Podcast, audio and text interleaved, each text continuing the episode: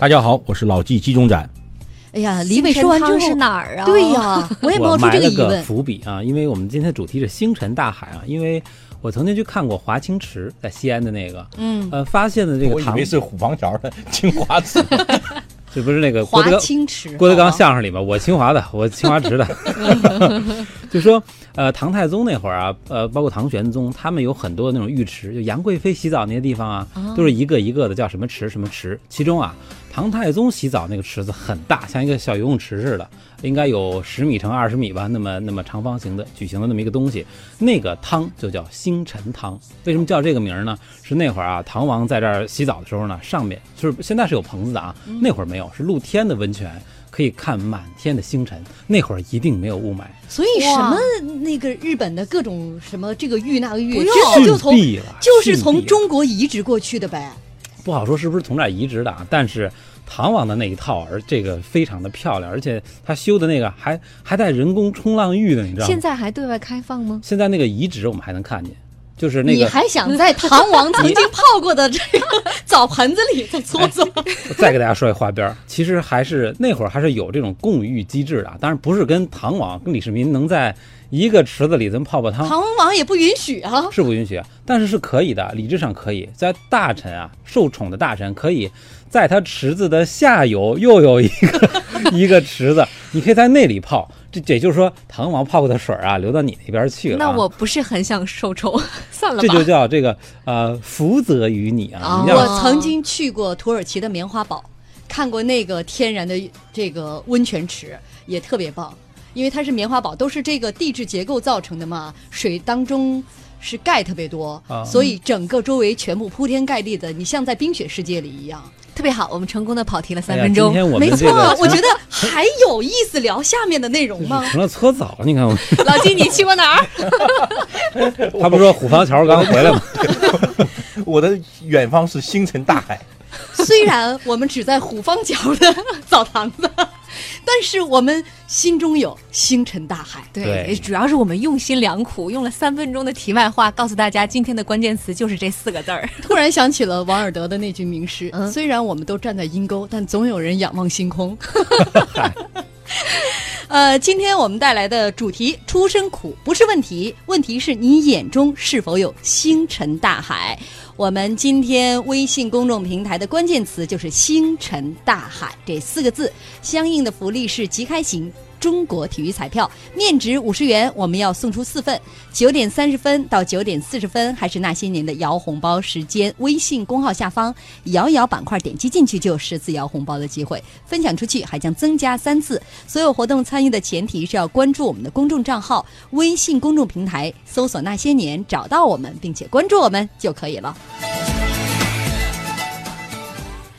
呃，我们今天要说的这位人物，大家都特别熟悉。哎，嗯，在中国的历史上，从西汉往东汉的路口站着两个非常关键的人物，有点继往开来的意思哈。，对对，一个是西汉的终结者王莽，一个是东汉的开路人刘秀。那提及王莽呢，其实这个人争议是非常大的。很多古代的史学家认为他就是外戚篡权、代汉建新，是一个不折不扣的野蛮人。但是在很多后世的人眼中，他又是一位伟大的先行者和改革家。功过评说各有其理，但是如果我们暂不论王莽掌权数十年的是是非非，我们只看年轻时候的他，那个时候他的确是一个充满正能量的青年，尽管在他的同族兄弟当中属于一个弱势群体。嗯，说到王莽呢，我们把时间追溯到公元前五十一年，当时西汉的第十二位皇帝刘骜即位，也就是汉成帝。说实话，西汉王朝基本上是从他的手里开始走向灭亡。即位以后呢，刘骜对他的妈妈王政君这一家是封侯拜爵呀、因为从小刘骜就跟妈妈这一家，哎呀，那么多舅舅，嗯非常的亲近啊。王室的势力也就从此开始壮大了，壮大到什么程度？曾经有一天，同时这个刘骜给他五位舅舅同一天封侯，这叫这个五人封侯，在历史上极其少见，应该是没有过啊。呃，多大的一个殊荣啊！而这个太后王政君，也就是王莽的姑姑王政君呢，他们家我觉得也真挺能生的。他光兄弟就八个，加他九个，他还有姐姐妹妹呢。这姐姐妹妹再站起来，这一家得多少人呢？人丁兴旺的一家。王莽就是这八个兄弟，这个他爸爸就是这八个兄弟当中之一。也就是说，王莽的上面有七个叔伯，因为有了太后王政君的庇佑，所以他们家的这个七个兄弟啊，应该是八个兄弟，都是应该封侯拜相的。但很遗憾，王莽的父亲过早的离世，所以没有机会来封侯。因此，和他的堂兄弟相比，王莽的身世就孤苦的多了，荣华富贵和这些兄弟们根本没办法相比。所以，不一样的身世造就了不一样的王莽。他的堂兄弟们都是高官之后啊，那天天比来比去啊。我们家饭碗是金的，我们家马桶还是金的呢。你家痰盂也是金的，就是这个样子，一天天比富啊。但是王莽恰恰相反，因为家境不同，他也没那么多可跟人家比。为人低调朴实，就从穿的衣服上来看，就一点儿也不像一位王孙公子。而且这个人态度很谦卑，应该跟他的那些堂兄弟们差距特别大。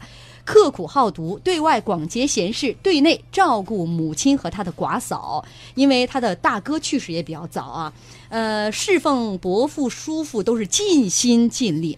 当时王莽的大伯父是当时西汉的大将军王凤。王凤病了，呃，史书上怎么来记载王莽去侍奉他的这个大伯父呢？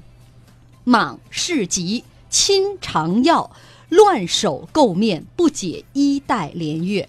我们就说久病床前无孝子。嗯，估计王凤在王凤看来，这样的一个侄子做的比自己的亲儿子做的都要得体。嗯，都要到位。没错，所以王凤很感动啊！你想想，王莽几个月来都是每天亲自尝尝那药怎么样，然后呢，呃，白天晚上呢都在王凤的身边，蓬头垢面，几个月连衣服都不换，这样对病人不好。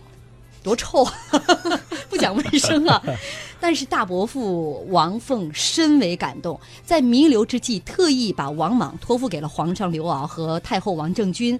于是呢，刘骜任命王莽为黄门郎，后来又擢升为校尉。这一年，王莽才二十四岁。嗯，应该说王莽是从这个时候哈才开始步入了仕途。我们都说每一个人其实他在不同的年龄段都是经历着不同的人生阶段。这个时候的王莽他还没有说多么这个权重的权柄握在手里面，他更多的是王室子孙的这么一个身份。那这个时候的他，你们觉得身上最可贵的是什么？或者换一句话说，是什么让他从他家中弱势群体的这个地位？转而成为宗族家长当中的眼目中的这个有为青年，因为他太不容易了。对咱们都说谁家没个穷亲戚，王莽就是他们家唯一的穷亲戚。就按说很可能就是一个在角落里面不被人看到的一颗小蘑菇，但是他完全是凭借着自己的努力，成为了这一家孩子当中的榜样。其实我觉得，恰恰因为王莽啊，他的家里呃这个父辈们去世的比较早，所以呢，他这个家里他没有一个依靠。往往这样的孩子成长的过程当中，比那些恃宠而骄的他就更坚强。所以他呃这种孩子，如果在成长过程当中他没有那些庇护的话，他怎么样自保，怎么样自立就非常重要。他他首先他没有那个资本，他就他的为人谦和，我觉得是这种顺应发展出来的。他他没有那个资本是吧？跟人家这呃飞扬跋扈的什么的，他只能呃自强，靠自己。这个特像谁呢？王莽的故事读起来，历史上很多大的这种枭雄啊都是一样，特别像和珅。嗯，和珅的经历啊，如果我估计和珅那会儿读史书，一定觉得自己很像王莽。真的，和珅你看跟兄也是哥俩，和林你看兄弟俩从小父亲去世的早一样，也是进了咸阳宫官学，那会儿这个很贵族的学校嘛，人谁家都是什么将军啊，什么什么都统啊，全是这大官的后代，只有他们家虽然进了这个呃这个官学了，但是我没有后台，父亲早就去世了，这哥俩也只能靠自己。奋发图强的学习啊，跟谁都很谦卑，学习那些知识。而且和珅是有个有个记载的，他跟他他的弟弟说，呃，咱们两个只能靠自己。我觉得我分析了一下，咱俩有俩人，呃，我学文，你学武，咱俩一人弄一样。将来呢，万一有什么，咱俩还都能是吧？能能抱着一个，这补一下。那么小的小孩儿，你看就能想清楚这些问题。所以往往跟他们是很像的。这个从小自己要做什么。呃，或者是呃怎么样？换句话说吧，他的目的性很强，嗯就是我要做什么，我要得到什么，我需要呃得到一些保护、一些庇护什么，我应该依靠谁，应该去呃照顾好谁，以以获得谁的信任什么。他也就是说他改变命运的想法非常强烈。没错，所以说句糙话，穷人的孩子早当家。刚才小青不是说这是这帮富贵圈里唯一的一个穷人吗？唯一一个穷亲戚，这就是嘛。他早早的就想明白了这些事儿，而那些小孩儿啊，说句难听的，还天天的那斗富的，还还是富二代那些事儿呢，在在显摆什么？而他就已经确认了人生目标了。嗯，你看他这几步走的，先把家里的长辈们全都集体的糊弄好了。对 对对，先抹撒好各个各位叔伯，我昨天在博鳌的时候呢，和一个大佬一起来交流，我就请教我说：“你最喜欢用什么样的人做你的下属？”他说啊，他就他说我就喜欢用什么呢？胸怀大志，一贫如洗，就成长背景，就胸怀大志，一贫如洗，整个人就想争一口气。他说这是最最快的刀。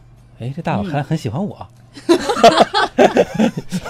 哎，这个大佬本身自己是这样的，大佬听完咱们节目的开场就不想要你了。他觉得啊，就是说，这个人一定是要有胸怀，要要胸怀大志的，确实想要做一点大事儿。但是呢，他一定是一贫如洗的，这样的人呢，才能够这个脚踏实地去做得更好。后来我昨天，呃后来就是到了机场的时候，我就就上网上查，我查这个胸怀大志，结果一查发现，哎，任正非也曾经讲过，嗯，他说华为的管理层有两个特点，第一个特点就长得丑，就是他的他是亲口说的，说华为那些高级管理人员就男生啊，都长得丑，然后说你看那个谁谁谁跟我一样丑，然后第二呢，就这些华为的很多高管全是农村出来的。嗯，全都是在当时看起来就是属于那种生活条件非常艰苦的一群人。曾经他们有一个高管是什么呢？十六岁以前就穿鞋啊，就一双鞋，然后特别节约，上上下学的路上叫光着脚，拎着鞋，哎，都是这一种人。都是凤但是等到他们到了这个工作岗位的时候，你会发现争一口气，胸怀大志这股劲儿就上来了。嗯，怎么跨过这个太平洋去把国际市场做得这么好，回到国内又把业务做得这么好？你看华为也是这样。嗯，哎，这就是有着相同的背景的人哈，嗯可能我们能够拎出他们身上一些共同的特质。